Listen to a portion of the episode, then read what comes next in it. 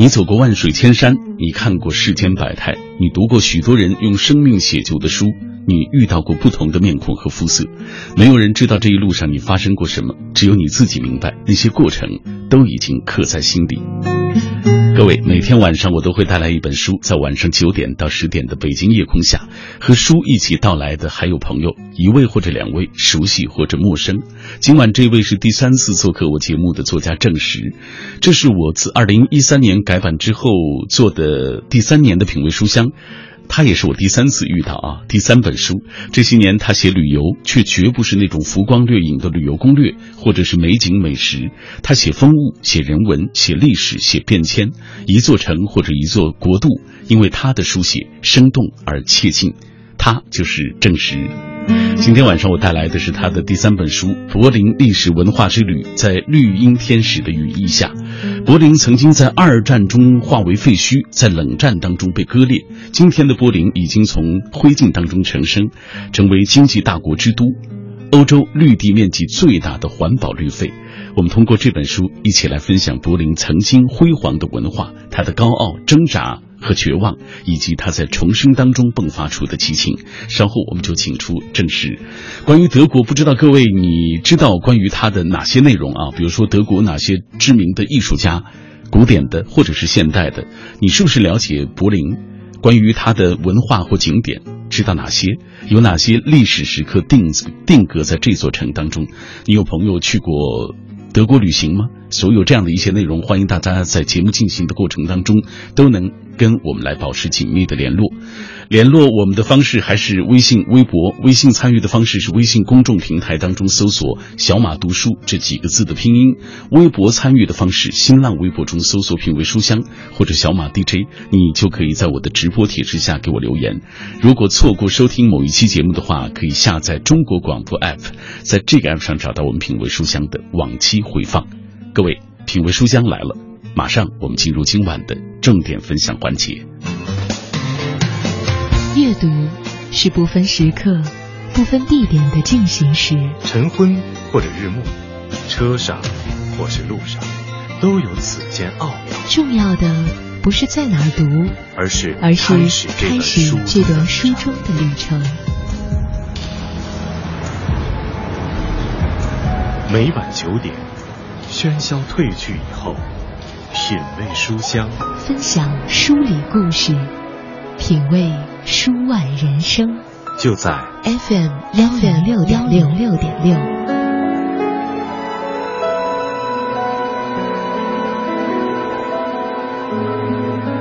品味书香，今晚小马带来的是郑石的作品《柏林历史文化之旅》，在绿荫天使的羽翼下。马上我们先请出郑石，你好，郑石。啊，您好，小马好，大家好。嗯，正式已经是第三次做客我的节目了啊。我之前跟大家也说到，我做品味书香的第三年啊，每年正是以一本书的速度来跟我见面。呃，在此之前，我读过他的呃所谓在巴黎的天空下，巴黎历史文化之旅，在郁金香与巧克力的国度，荷兰比利时历史文化之旅。这本是呃，在这个柏林历史文化之旅，在绿荫天使的羽翼下。其实说实话，我每年读正史的作品，因为他写。旅游啊，但是他的旅游书和现在市面上所有的书都不一样。我就在想，其实这样的书写起来更艰难啊，因为它肯定是更累，要比那种美食美景或旅游攻略堆砌起来主要更累。呃，所以我我想问的第一个问题就是，正是你写这样的书啊，呃，首先咱们已经说到，其实它和那些书的那些不同点了。呃，你累吗？你这样写？呃，非常累吧，精疲力尽，然后，呃。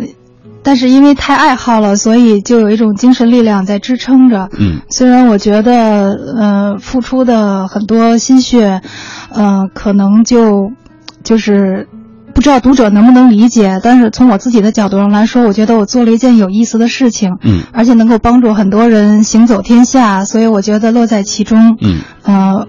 这个是这种精神力量对我来说是，呃，一种宝贵的呃赐予吧。嗯嗯。那我们接下来就给大家花一点时间介绍一下这一套书啊，呃，你写的这一系列其实和其他的旅游书都有很大的不同，这一个具体的不同来讲一讲。嗯，现在呃，我们这个市场上确实有几套这个关于欧洲的旅行指南，那我觉得就是。呃，有一些是原创的，有一些是拼凑的。嗯，那么我就说原创的吧。原创的其实很多都是由西方的作者或者日本的作者，他们他们来写完了以后，我们翻译成汉语引进的。嗯，我觉得他们其实是，呃，针对的读者是对西方比较了解，或者说生活在西方，呃，受过西方的历史文化教育的这些读者。那么，所以他们的潜在的台词是，呃，你对我。呃，到过的这些城市啊，或者是对这个博物馆的展品啊，是有一些背景了解的。但是很遗憾的是，那个我觉得国内的读者是在这方面稍微有点欠缺。嗯，那么我觉得对有些有好奇心的读者来说，他们大老远的去了，然后花费了很多的精力、体力、时间，那么看到了其实是呃这个西方这个历史文明当中的精华，但是有可能因为背景准备不足，呃知识的欠缺，所以就没有欣赏到它的那个美感。嗯，我觉得这个是一件特别可惜的事情，所以我我做这个书其实是本意是希望能够，呃，与大家分享我的感受，另外也把，呃，一些呃，就是就像这个英国作家毛姆说的，这个我们要是去领略美，实际上是需要一些必要的知识准备的。那么我这个书其实就是给大家提供了一些准备。没错，但是这本书这一套书又不是说所谓把历史背景什么的直接挪到书上啊，抄在每一个景点后面，而是呃让你知道它美在哪儿啊。我觉得这点是很好的。嗯，我觉得呃通过我的大脑经过了一些化学反应吧，我是其实是把它作为一种呃嗯。尽量以一种最呃容易理解的方式融会贯通的给大家讲故事，因为我觉得其实旅行最重要的是享受。那么享受呢？享受的是什么呢？是，呃，人对这个世界的感受。嗯嗯，这个温呃欧洲的历史文化之旅呃系列啊，它还有一个特点就是每一本导览之外还有一本人物的小册子啊，对，呃作为赠品，这个小册是赠给读者的啊。这样做的目的是什么？嗯，肯定是一个地方有自己的个性、有魅力，是因为人。那么有一些历史上有一些很有意思的人，或者有很杰出的人，他们的故事，我觉得是跟那个我们所到的目的地是紧密联系在一起的。嗯，那么我其实是很想从另外一个角度，就是人的角度来呃告诉大家一些背景知识。那么如果我要是把这些呃故事呢直接穿插在对景物的介绍里，我觉得这样容易显得庞杂，而且对读分散了读者的思路。所以我另外。呢，就是呃，单辟了一个小册，对对对，所以就是创造了一种双书结构，就是两本书。那么这两本书实际上是可以内容是互相印证的。那么小人物小册子呢，实际上就是说，呃，把其中人物在这个在这个国家或者在这个城市生活的背景这些故事呢，呃，也告诉大家。嗯，通过刚刚正实的介绍，我们就能知道，正实一直以来做这一套书的目的，就是能够把行万里路和读万卷书结合起来啊。这样做的目的是什么？这样做的目的其实是为大家更好的能够理解或者了解你所去到的那个景点、那个地方、那个国度。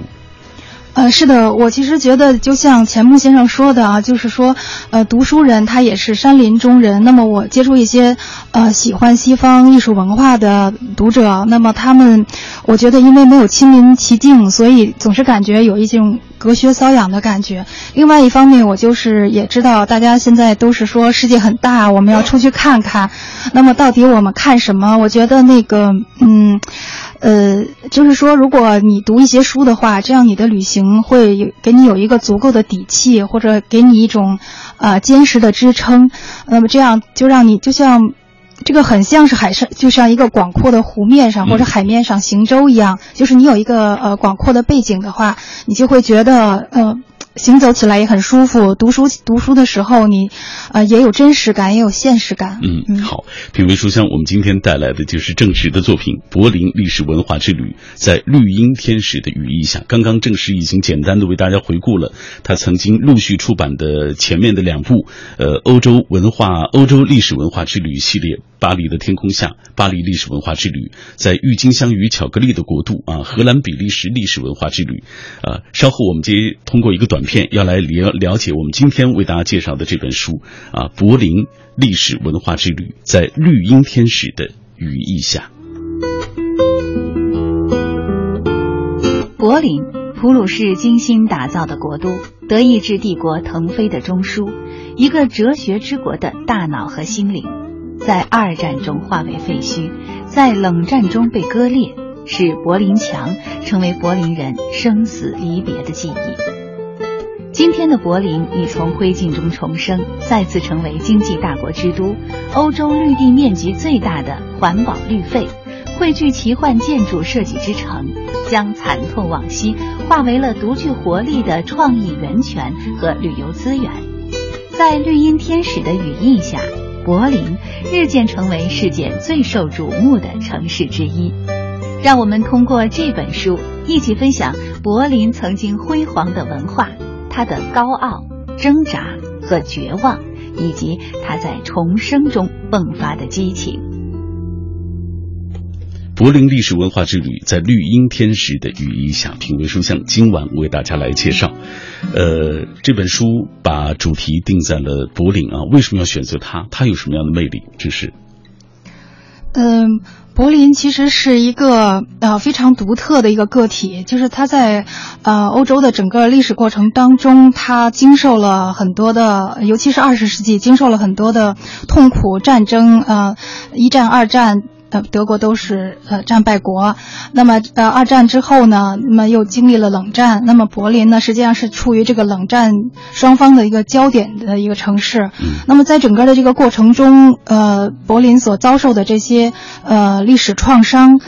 却给他了一种啊迸发活力的一个新的动力。那么我到柏林之后，给我印象最深的就是我特别惊叹于一个城市的这种再生和再造的能力，呃，它的那个呃，就是迸发出一种现代的重新的创新性。呃，这个是我觉得我特别喜欢柏林的这一方面。嗯，但是这本书叫《绿茵天使的羽翼下》啊，很多人在问为什么起这样一个名字，而且这本书你看。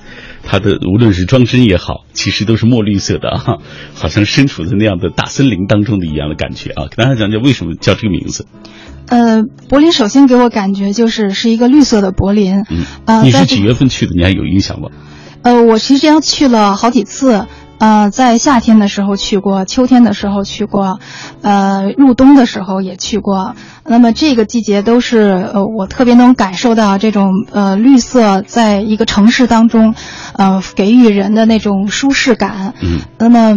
嗯，在这个呃柏林的这个核心区，其实就是它的这个菩提下呃菩提树下大街的这个核心区旁边，就有一个非常巨大一百六十七公顷的一个公园嗯，蒂尔加滕公园据说是世界上最大的。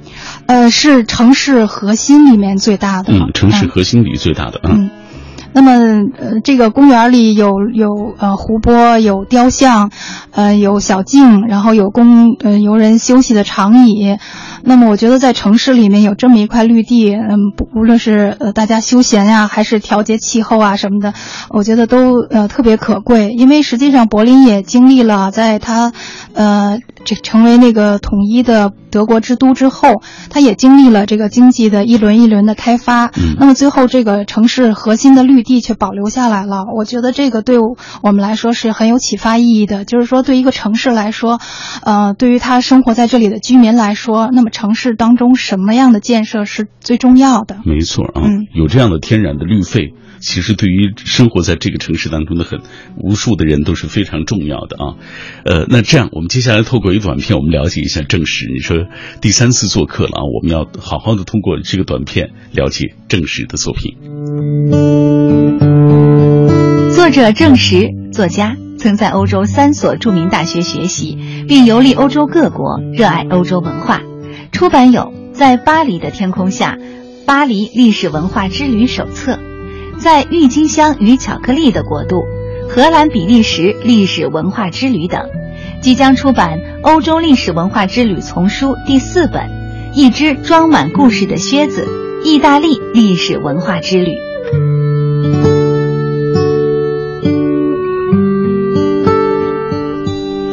通过这个短片，我们进一步了解了郑石啊。这些年他不断的写作，尽管我说了这种写法其实是很累的。郑石说，即使累，他觉得挺有意义。好，那郑石刚才你提到了一点啊，就是在这本书当中，其实也写到了，就是将历史创伤成功的转换为旅游资源啊这样的情况。结合这个柏林，你给大家讲一讲，这你为什么这么写？它有什么一些方面的一些例子可以佐证？呃。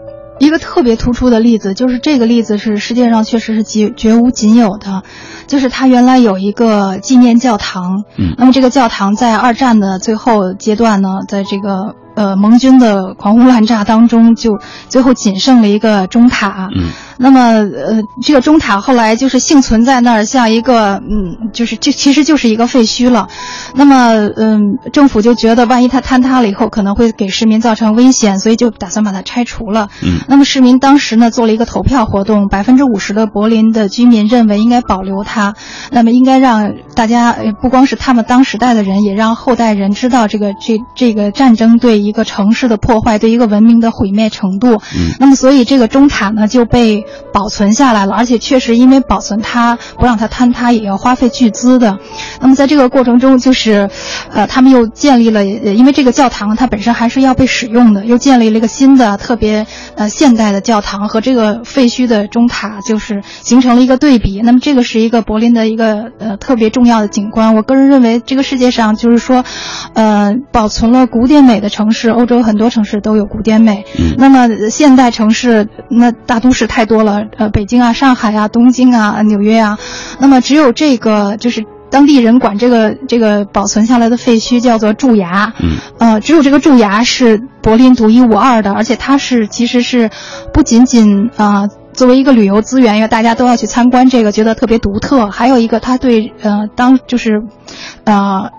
整个国民的一个教育的作用，实际上是摆在那儿、矗立在那儿，随时都是一个警戒的作用。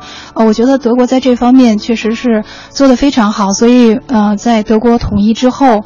呃，这个德国在国际上的国际形象也是比较好的，很快就被国际社会接纳。我觉得跟他们的这种反思是有关系的。没错，在这样的反思下，你看，即使呃在德国在柏林啊有出现了一些新纳粹分子，但是更多的人是热爱和平的。在这本书的开篇，正式就这样写道：他说，二零零五年十一月，两百名新纳粹乘火车去一个城市参加示威游行，到达之后，他们发现两千多名反对者将所有可能的旅旅行路线啊、游行路线都堵住了，双方僵持站立了四个小时，最终新纳粹放弃了。掉头离开。他说：“偶我偶然在一本书中读到这一则小故事，它让我觉得特别的温暖，并且对我曾经短暂停留的那个遥远的国度产生了怀念。正因为如此啊，也是对于出于对于那座城市的一个敬意啊，证实开始了自己非常艰难的，因为他说他去了好几次啊，才完成这这本非常艰难的书。我觉得他写作的过程很艰难，呃，但是其实你知道。”嗯，人们到一个城市去旅游啊，不能光看这样一些有一点沉重的东西，是吧？还有没有其他的你觉得魅力能够吸引住大家的？呃，那么其实我觉得，对于我们中国的游客来说，哈，嗯、到一个地方去旅游，嗯、特别需要的是一种视觉上的差异感。那么就是说，呃，比如说我们到欧洲，那那种古典的，就是在两千年来这个西方人积累下来的这种呃古典的建筑艺术方面的创造，实际上是给我们一个很巨大的这种视觉冲击。那么对我们来说，也是一个很很美妙的享受的过程，因为我认为这是呃人类的嗯这个。怎么说呢？历史长河当中的一个精华所在。那么柏林呢，实际上，呃，在这个呃最后被被盟军攻占的过程中呢，实际上是被轰炸的非常厉害，基本上就是一片焦土。那么还保存下来的能够修复的一些。呃，古迹建筑、宏大的这种教堂什么的，那最后现在都是花费巨资把它都重新重现了。嗯嗯、虽然就是肯定有一些遗憾，因为它嗯、没有原来的那那种古典的，就是原始的那种文文物价值了。但是对我们游客来说，我们见到的这种古典美还是很令人惊叹的，因为我觉得，呃，现代艺现代的建筑和艺术，啊、还是缺乏一种。温暖感啊，嗯就是它比较实用或者比较简洁，但是它缺乏那种梁柱啊、壁柱啊，然后飞拱啊，然后雕像啊那种嗯给人的那种铺天盖地的那种繁复的那种美感。那么，呃，柏林的菩提树大呃菩提树下大街，那么这条大街呢，实际上呃当时遭受的轰炸也是非常严重的。那么我查了一些历史资料，那些那个历史的照片遗迹也是挺触目惊心的，而且我当时确实看了以后非常难过。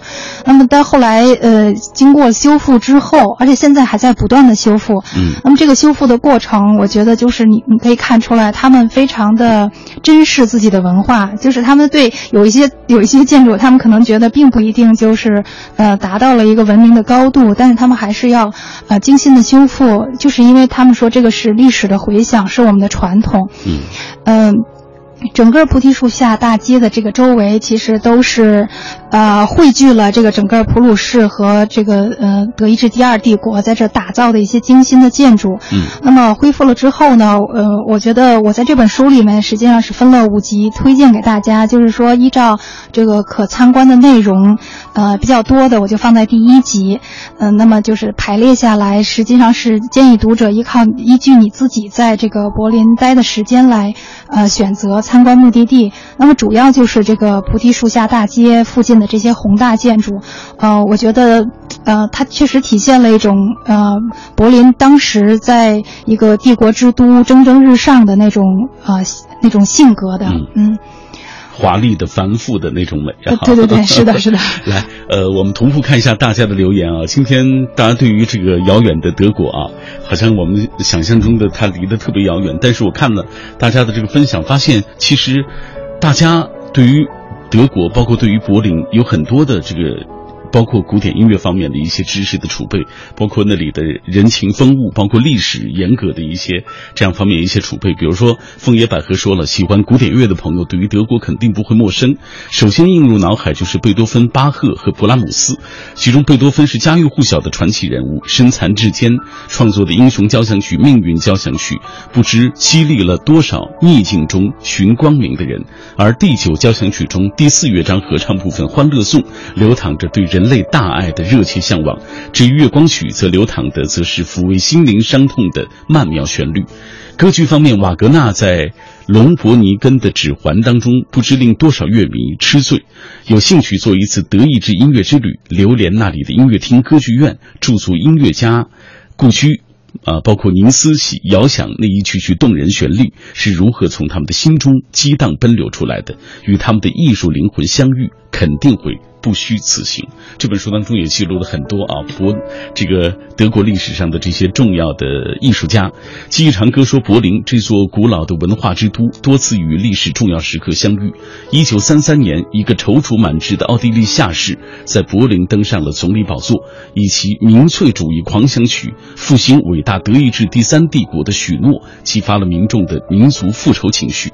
纳粹成为当时德国的主旋律，开启了整个欧洲的噩梦年代。他的名字就是阿道夫·希特勒。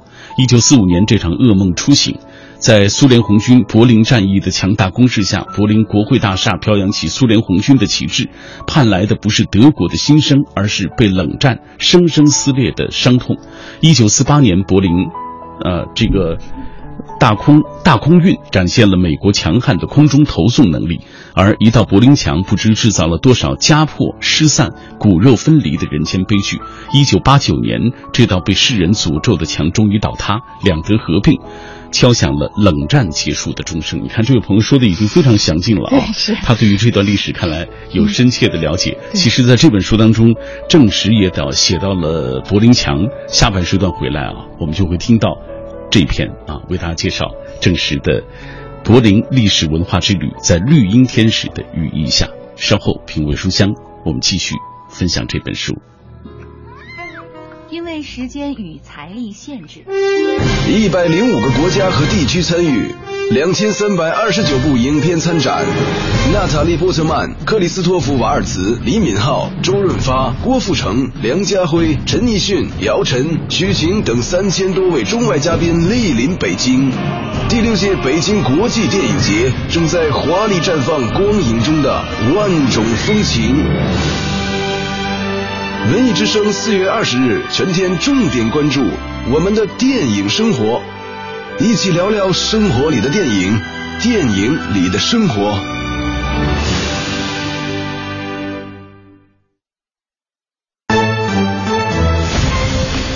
文艺之声，FM 一零六点六，交通路况。交通路况，这一时段我们来关注明天的出行提示。明天是周二，限行的车牌尾号是三和八。近期东南三环十里河商圈的周边道路交通压力突出。从上一周情况来看，工作日期间九点到十一点，周末期间的十点到十六点，容易出现车行缓慢的情况。东南三环的外环方向，赵公口桥至十里河桥、潘家园桥至分钟寺桥容易出现排队情况，提醒大家注意。FM 一零六点六，天气预报。欢迎和小马一起来关注天气。今天夜间晴转阴，西南部有小雨，南风二三级，最低气温八摄氏度。明天白天阴有小雨，南风二三级，最高气温十五摄氏度。受降雨的影响，明天气温较今天有明显下降。出行请大家注意添衣和防雨。人保直销车险邀您一同进入海洋的快乐生活。灯火璀璨的北京夜晚，还在路上行车的您要多注意安全。人保直销车险温馨提示您：路上行车多留心，切莫心急催前车。好友车内勿闲聊，避免嬉笑和打闹。雪天道路易打滑，慢踩油门，缓刹车。这些提示牢记心，人保伴您安全行。人保直销车险：四零零一二三四五六七。四零零一二三四五六七。海洋的快乐生活。小侄子一本正经的对他妈妈说：“额娘近来面容憔悴，孩儿甚是担忧，不如移步至孩儿学堂，可观赏山水风景。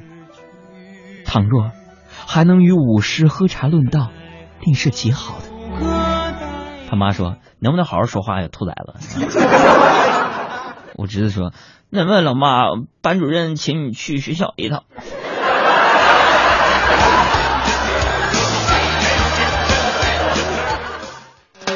想要更多香料，敬请关注每晚五点海洋小爱为您带来的海洋现场秀。海洋的快乐生活由人保直销车险独家冠名播出。电话投保就选人保。四零零一二三四五六七。中央人民广播电台文艺之声，FM 一零六点六，生活里的文艺，文艺里的生活。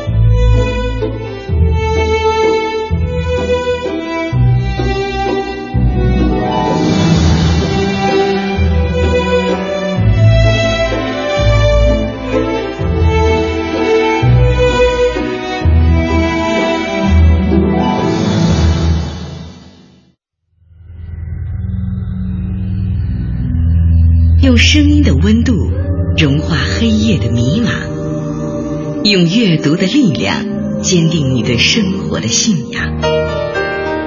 每晚九点到十点，品味书香，讲述书卷之中那从手边流淌的岁月，讲述书卷背后那熠熠生辉的时光。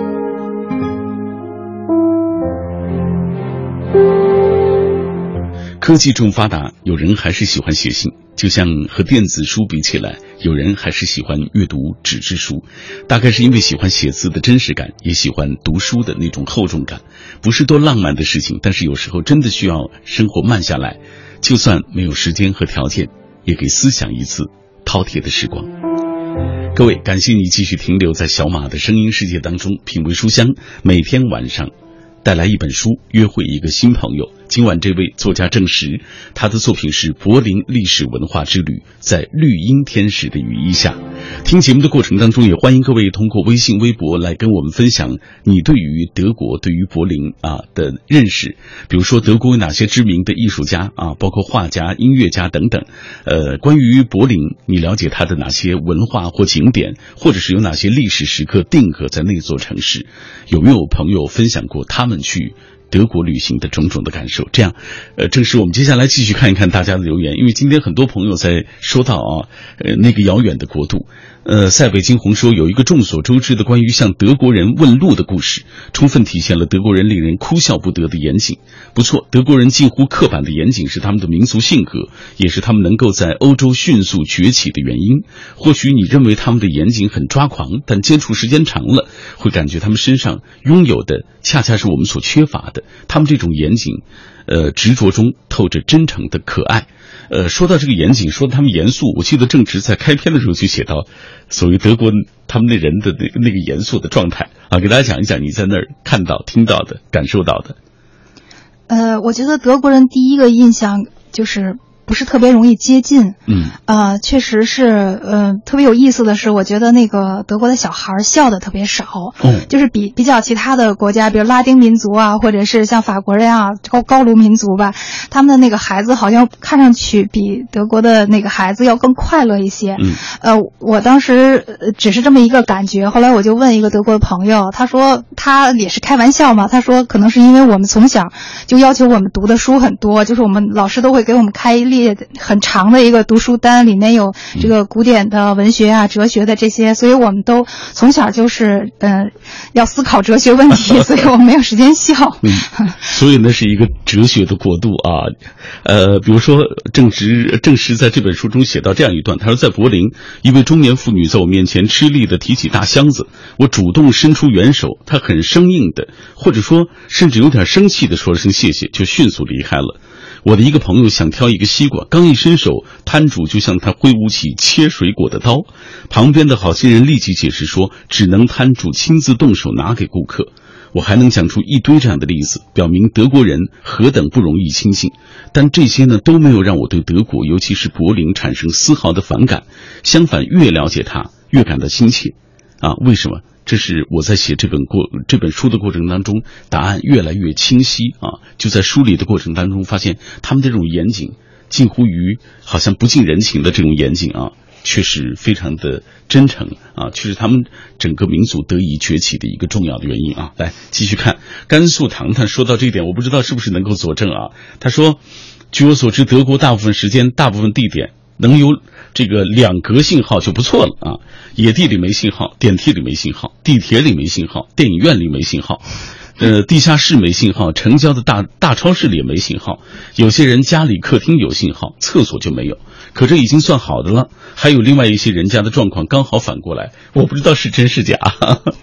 呃，其实我觉得他可能呃说的，跟我的一个观察可能是呃吻合的，就是我觉得，呃，在欧洲。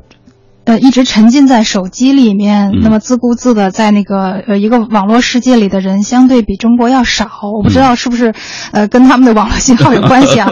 其实是德国人一般都会，就是无论公众场合都会拿着一本书，嗯，啊，确实很少看见他们埋头在那儿呃使用手机。嗯嗯，这个这个确实是一个文化差异吧。嗯，我们国家推广阅读这么多年了，你说这个 现在差得很远，对，差得很远，读书的人少。听读书节目的人都挺少的，真是。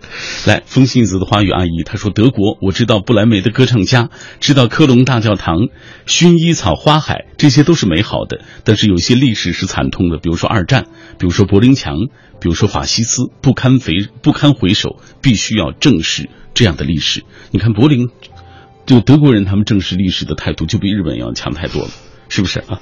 好，来，我们继续看看大家的留言啊！大家可以继续通过微信、微博来跟我们保持紧密的联络啊，说一说你对德国、对于柏林的认识。这样，我们接下来继续透过短片了解这本书，在绿茵天使的羽翼下。因为时间与财力限制，国人往往不得已参加欧洲十几国十几日游的旅行团，上车睡觉，下车拍照。但总有更富好奇心的旅客，可以从一本书中看到匆匆游览过的景观背后的故事，成为开启下一次旅行的钥匙。也有一些勇于独行的探索者，可以从中获得详尽可靠的出行参考与在地历史文化准备。柏林历史文化之旅，在绿茵天使的羽翼下。不仅精心规划景观、推荐出行路线，也深度讲解柏林的历史文化名胜，详尽记述一个全新的德国之都。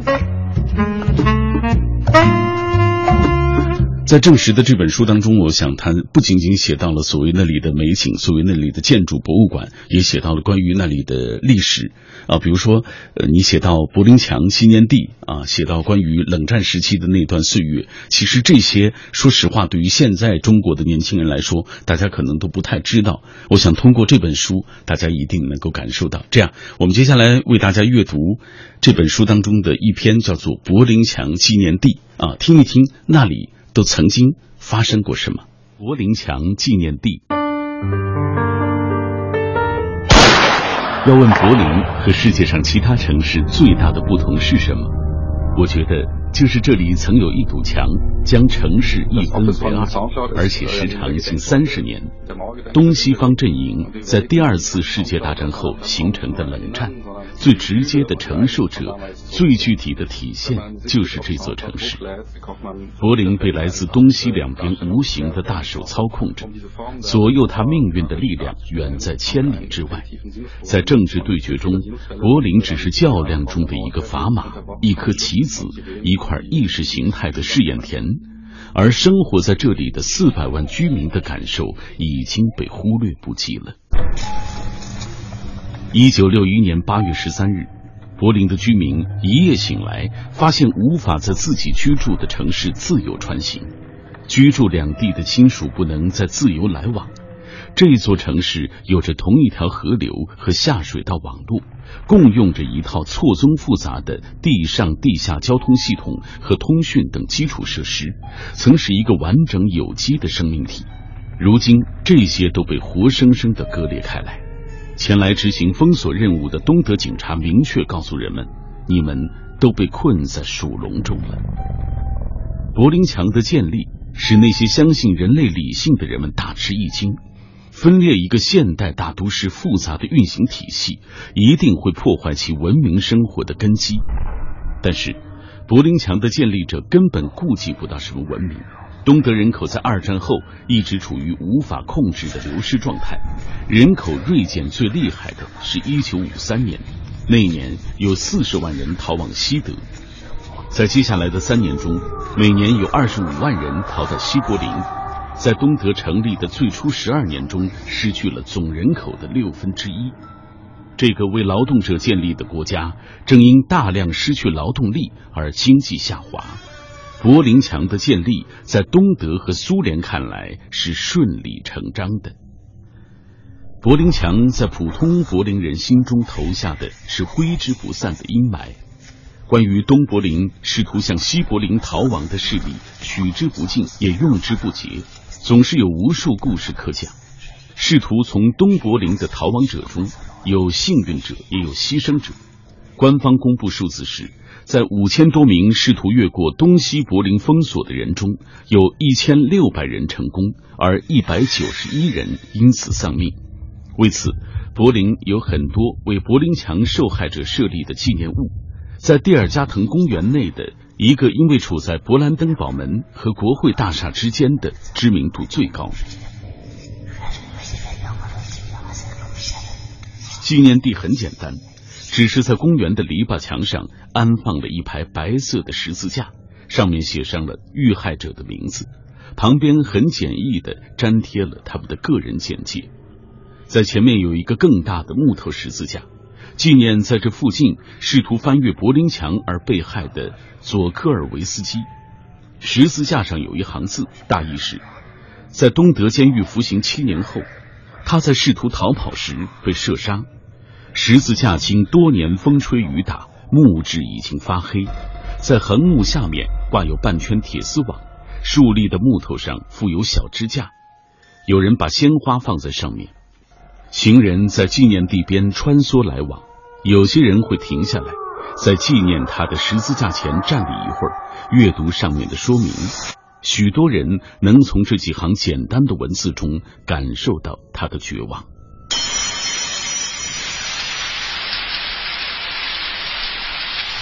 佐科尔维斯基一生非常曲折，留下了很多让人费解的疑点。在两德统一后，东德安全机构斯塔西的档案向社会开放，但是从中也无法完全理清佐科尔维斯基何以一直受到东德政府的敌视和迫害。佐科尔维斯基生于法兰克福，二战之前是一名记者。战争开始后，他到东线参战，并做了一些战地报道。二十六岁时，他被苏联逮捕。在他表示愿意从事反法西斯事业后，被释放回东德。他在东柏林为苏联控制的媒体工作一段时间后，不知确切原因，被以从事间谍活动和拥有反苏文学作品的罪名逮捕，被苏联军事法庭判处二十年监禁。此后，他辗转于各东德监狱，服刑十年后，因为患有肺结核被释放。佐科尔维斯基在东柏林以电梯操作工为生，他一直申请离开东德。当他明白这完全不可能时，便决定铤而走险。此时他已经四十七岁，大半生即将过去。在决定逃跑前，他给西德的朋友写信说：“我再也无法忍受在东柏林生活下去了。”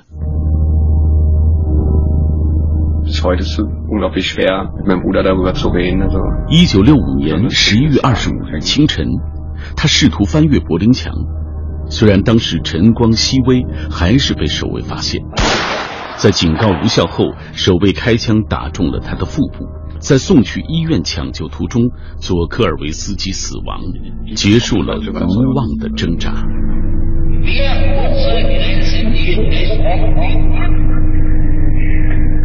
在佐科尔维斯基的十字架上，有人贴上了另一个遇害者。彼得·费希特尔受伤死亡时的照片。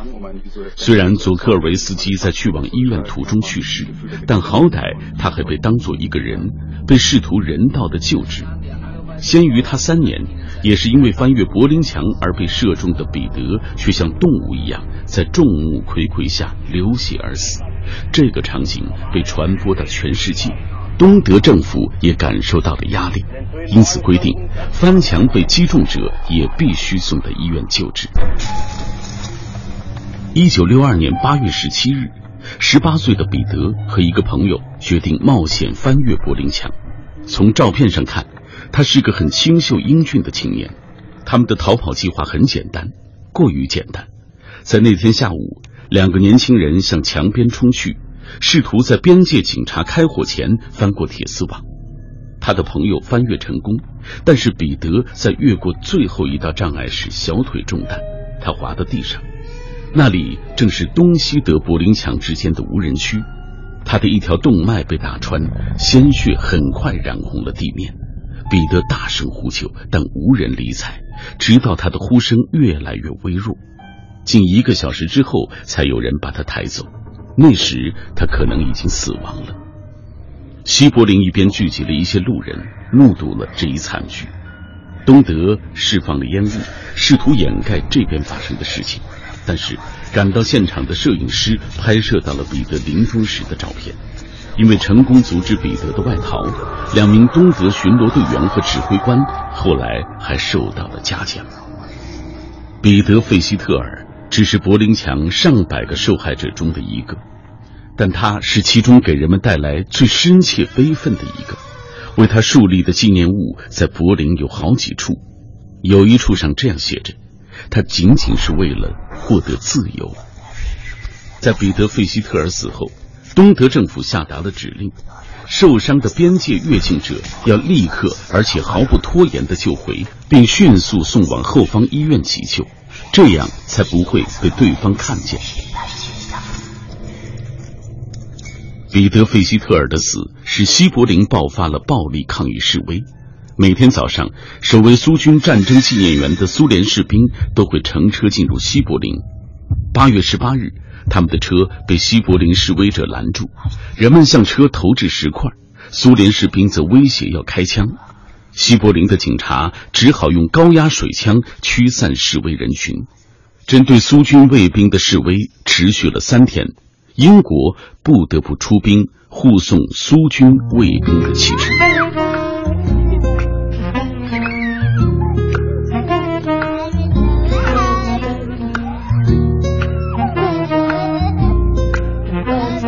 刚刚我们透过这个短片了解了这部分啊，有关于柏林墙纪念地的这篇文章。那在我们的微信平台当中，李玲在留言，他说非常喜欢郑实的旅行书，呃，因为他对于旅行的这种理解蕴含着丰厚的人文情怀。他不是走马观花到异域去猎奇，而是沉到历史文化的深处去领会一个城市的内在的精神气质。这位我觉得他写的就是正是。正是自己想表达的啊，遇到这样的知音不容易啊。来，我们继续回到这本书当中啊，呃，在这本书当中，证实说柏林是一个将古典美和现代性结合的非常好的城市啊。呃，这话怎么讲啊？它的现代性，刚才你介绍了所谓它的古典啊，它的现代性指的是哪些方面？呃，我这个现在指的是一个比较宽泛的概念，就是说，呃，在十九世纪末二十世纪初这个过程中，呃，西方世界实际上经历了一场呃非常巨大的变革，表现在它的物质生产生活方面，还有它的精神文化层面，都转向了一种呃我们现在称之为现代性的一种新兴的东西。嗯。那么这个对呃整个的这个欧美西方世界，甚至扩散到呃整个全球的这个呃对个人个体的生活的。这个状况也有很大的影响。嗯，那么做具体到柏林来说，柏林因为在二战之后，它就是被炸成一片焦土嘛，所以它可以重新从白手起家来建设一个新的城市。但是在这个过程中，它还是非常注意呃承上启下，就是说，呃嗯一片砖一片瓦，只要它代表了一种呃自己的民族精神，我就要保留下来传之后世。呃。比如说柏林的这个最具现代性的这个这个景景观吧，就是呃波茨坦广场。那么波茨坦广场在二十世纪初是一个呃全欧洲都是著名的这么一个呃交通繁荣，然后商业商业化很呃很成功的一个地方。那么但是后来它的基本上它的所有的建筑物都被炸毁之后，那么新兴的这个。呃，城市如何来在这片一片废墟当中来建设自己的性格？呃，举一个例子，就是柏林当时的这个很多设计师都参与了这个竞标项目。那么，呃，这个索尼大厦，索尼的这个总部呢，要在这儿建立一个嗯，这个玻璃钢式的大楼。那么，柏林议会就提出来说，你你所在的这个要要建设的这个工这个工地上。呃，有一个残留的原来的这个广场大饭店的早餐室和帝王厅。嗯，嗯。你必须有责任要保护它们，保存下来。嗯，那么所以这个这个苏体总部在建设过程中呢，就首先把这个一千三百吨的这个原物，这个这两个残破的建筑整体平移出来，保护起来，作为它的那个附属建筑旁边的一个景观。那么实际上就是我们看到了高楼大厦，我们也看到了就是，呃，二十世纪初在这个柏林，在这个整个现代化过程中残留下来的一些残迹，它都把它结合。在一起，那你看到它会不会不和谐呢？呃，我个人的感觉，我是觉得它就是说，呃，其实多元化反而会让我们觉得，呃，这个人生或者是世界本来就是多元的，它就没法统一的，它其实就是各个历史时期叠加在一起的。